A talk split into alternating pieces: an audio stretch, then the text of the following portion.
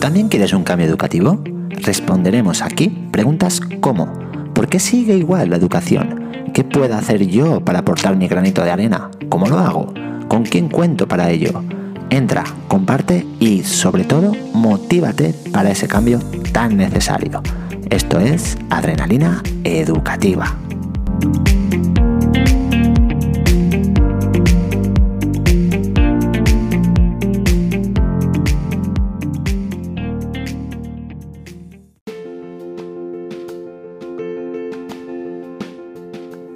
Bienvenidos y bienvenidas a Adrenalina Educativa. Este es el cuarto episodio y lo he titulado ¿Qué te encuentras en los centros?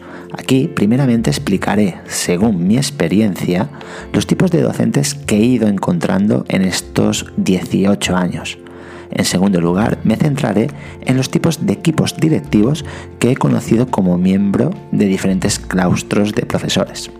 Para acabar, inyectaré esa adrenalina educativa esa experiencia en mi centro que puede servir de ayuda a otros docentes. No os la podéis perder, os gustará.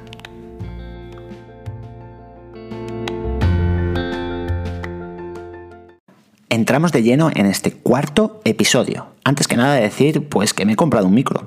Eh, anteriormente en los tres episodios que, he grabado hasta ahora pues utilizaba los típicos auriculares de estos de, de móvil. Ahora, pues la verdad es que estoy muy contento con, escucharme de una manera más eh, radiofónica y bueno, diría profesional, pero bueno, eh, para eso aún queda muchísimo camino. Estoy muy verde, sé que tengo muchísimo que, mejorar y ya me iréis diciendo cómo, cómo escucháis ahora eh, este episodio. Bien, pues vamos a hablar de estos docentes que según mi punto de vista pues existen en los centros educativos. Por un lado tenemos los vocacionales tradicionales. Dentro de estos están los reacios y los predispuestos. Por otro lado, en segundo lugar, tenemos a los vocacionales innovadores. Me encantan. Y por último, tenemos otro tipo de docentes que no deberían de existir, y lo digo pues así de claro, los no vocacionales. Bien, los vocacionales tradicionales en general son aquellos docentes a los que les gusta su profesión, se sienten a gusto con sus alumnos y con sus alumnas.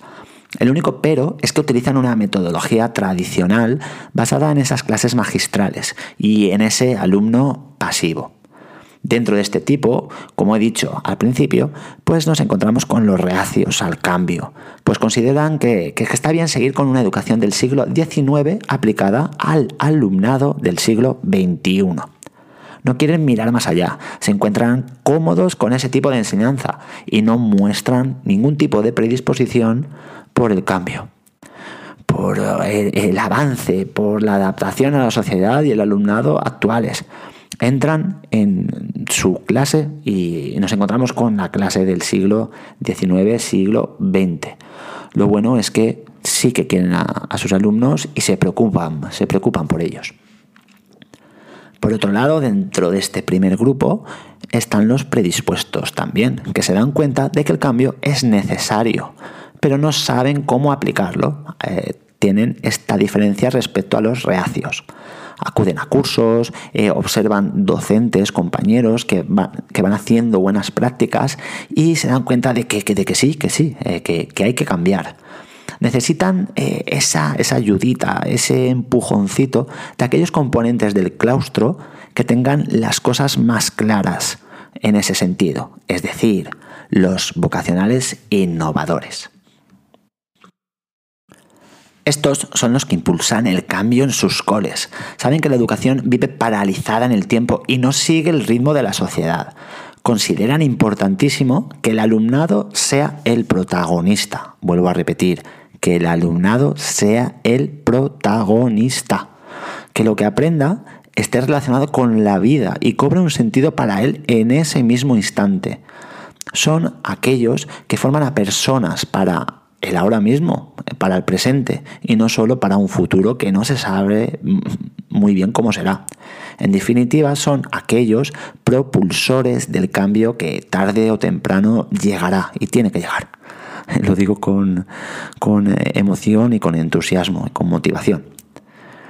Estos innovadores eh, bajo mi punto de vista, se tienen que dejar de ver. Muchas veces se esconden en sus, en sus aulas porque ya les cuesta, y soy consciente de ello, les cuesta mucho pues eh, trabajar conforme consideran que, se debe trabajar en este siglo XXI, conforme eh, tiene que ser un maestro del siglo XXI. Y bueno, y ahí va un, pequeño chute de adrenalina pienso, pienso y estoy comprobando que cada vez somos más gracias a ese fantástico claustro virtual que nos da, que, nos da la, posibilidad pues, de interactuar, de compartir, de, coger y, de motivarnos unos a otros. Porque, porque hemos visto, gracias a la tecnología, que, no estamos solos, que, hay muchísima gente que, piensa igual.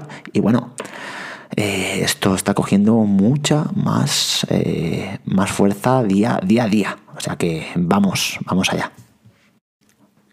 Por último, y, bueno, y, lo siento, pero, pero es así, eh, trágicamente, digamos, encontramos a, los docentes no vocacionales. Es que me, cuesta incluso pronunciar a ese tipo de docentes.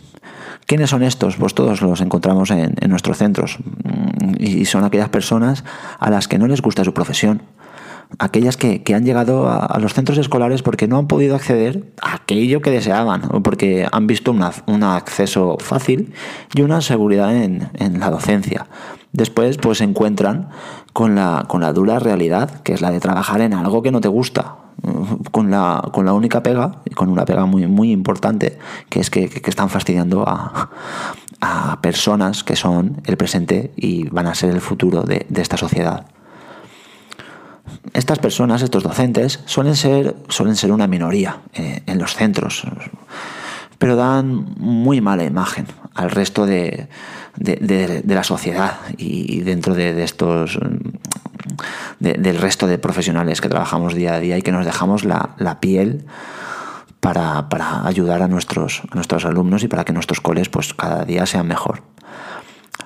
Estos trabajan, trabajan lo mínimo, no, les importa en absoluto los niños y, las niñas y crean así mal ambiente en todos los centros educativos en los que trabajan.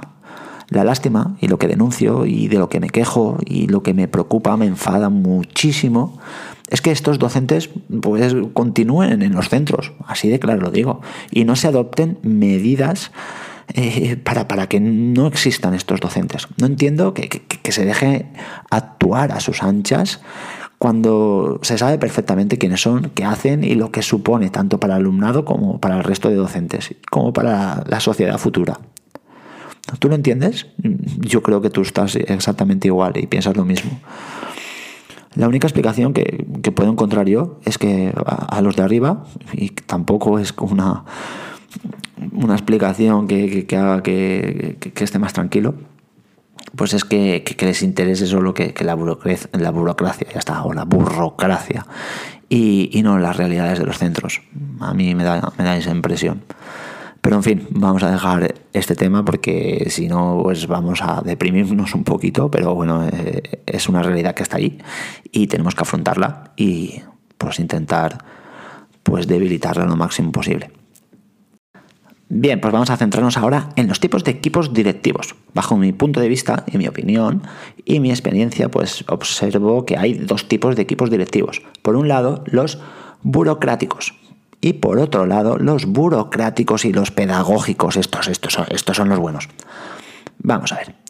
Los burocráticos eh, son aquellos que únicamente se preocupan por tener al día los innumerables papeles que envía la administración.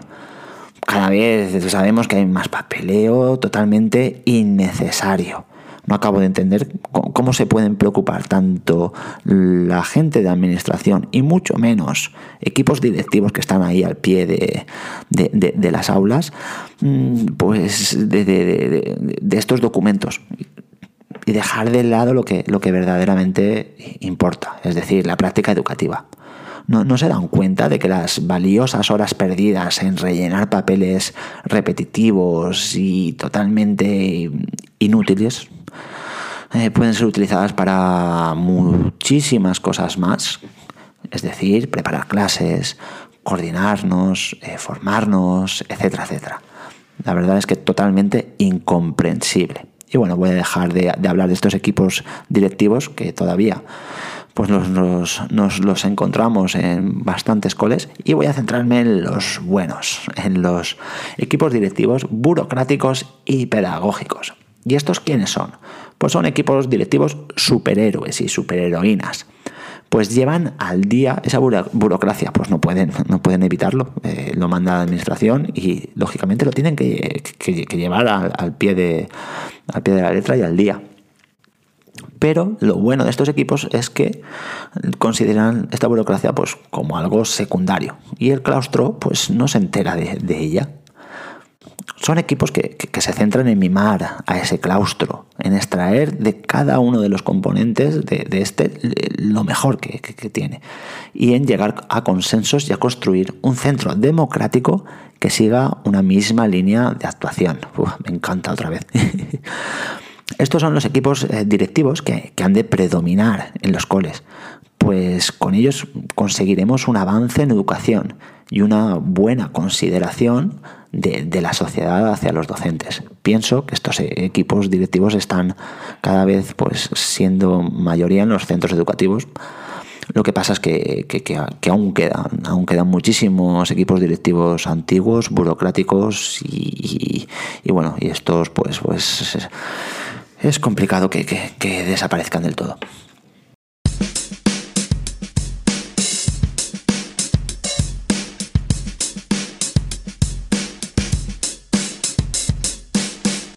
Bien, pues ya estamos al final de, este episodio y como siempre voy a hablar de esos dos chutes, voy a dar esos dos chutes de adrenalina. Sí, sí, habéis oído bien, son dos hoy, eh, relacionados con pues, las prácticas en mi centro. Por un lado, voy a hablar de las herramientas de Google, que cada vez estamos utilizándolas eh, más y los alumnos las están dominando y esto hace que, se amplíe su aprendizaje. Y por otro lado, hablaré de la fantástica herramienta de Edpuzzle y la opción que he empezado a utilizar esta semana con mis alumnos, dotándoles de más poder. Pues bueno, qué decir de las herramientas y las aplicaciones de Google. Cada vez me parecen más, más increíbles para trabajar ese TAC, es decir, la tecnología del aprendizaje y el conocimiento. Utilizar la tecnología para acercarnos a un alumnado que domina totalmente esta competencia para que cree sus propios aprendizajes, para que sea más autónomo y para que esté más motivado. Por nuestra parte, como docentes, para llegar a ser esos maestros y maestras del siglo XXI, esos guías que muestran el camino a seguir. El alumnado, lo que estoy observando es que cada vez domina mucho más estas herramientas, como estaba diciendo en un principio, y las llevan hacia otros lugares a los que solo ellos saben acceder. Simplemente me encanta poder trasladar el aprendizaje significativo a través de la tecnología. Estoy totalmente convencido que sin ella las posibilidades se reducirían drásticamente.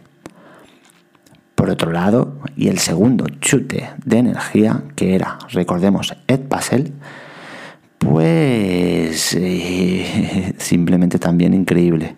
Sabéis que, llevo utilizando esta herramienta con mis alumnos desde estas navidades.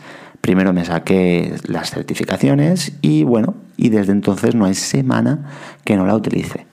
¿Qué me permite Edpuzzle? Pues insertar diferentes elementos en un vídeo, preguntas múltiples y abiertas, notas escritas y de voz, enlaces para que investiguen fuera del vídeo, imágenes, etcétera, etcétera. El alumnado, a su vez, recibe un feedback de sus resultados en el momento y nosotros, el profesorado, un análisis detallado de los, eh, de los progresos de cada uno de nuestro alumnado. Aparte, eh, está sincronizada con Classroom, lo que es una ventaja enorme para trasladar tanto los vídeos a trabajar como la evaluación del trabajo realizado. Pero esto no es todo, y es lo que os comentaba en un principio. Eh, cabe la posibilidad de llevar más allá el análisis y la investigación, pues puedes asignar un proyecto a tu, a tu alumnado para que sea él el que busque un vídeo del contenido que nos interese y pueda insertar preguntas para que otro alumnado pueda realizar dicho vídeo. Es decir, estamos dando ese poder que comentaba, estamos empoderando a nuestro alumnado para que se convierta en maestro, dándole más posibilidades. En mi clase, esta semana, he propuesto un proyecto. Grabé un tutorial explicando los pasos a seguir para que cada uno fuera a su propio ritmo. Y la verdad es que me ha sorprendido mucho la respuesta del alumnado y también su trabajo, pues toda la clase de manera individual se ha involucrado de tal modo que prácticamente no he tenido que, intervenir. No han, existido, no han existido muchas dudas, la verdad. También he de comentar que, el proyecto tenía un plazo. Yo había pensado que, tenía que alargar el plazo en, algo que todavía no sabían, no sabían realizar, no, no, habían realizado nunca. Y bueno, yo di un plazo de entrega de, dos semanas. Pues eh, para ellos no, ha sido necesario utilizar ni, ni dos días prácticamente. Pues tenían ya, la mayoría tienen ya el proyecto acabado. La conclusión que extraigo de, de, todo esto es que nuestro alumnado tiene mucho, mucho que decirnos y muchísimo que aportar. Dejémosles que, que intervengan, que, que, den opciones, que creen, que experimenten. Aprovechémonos, docentes, para aprender más de ellos.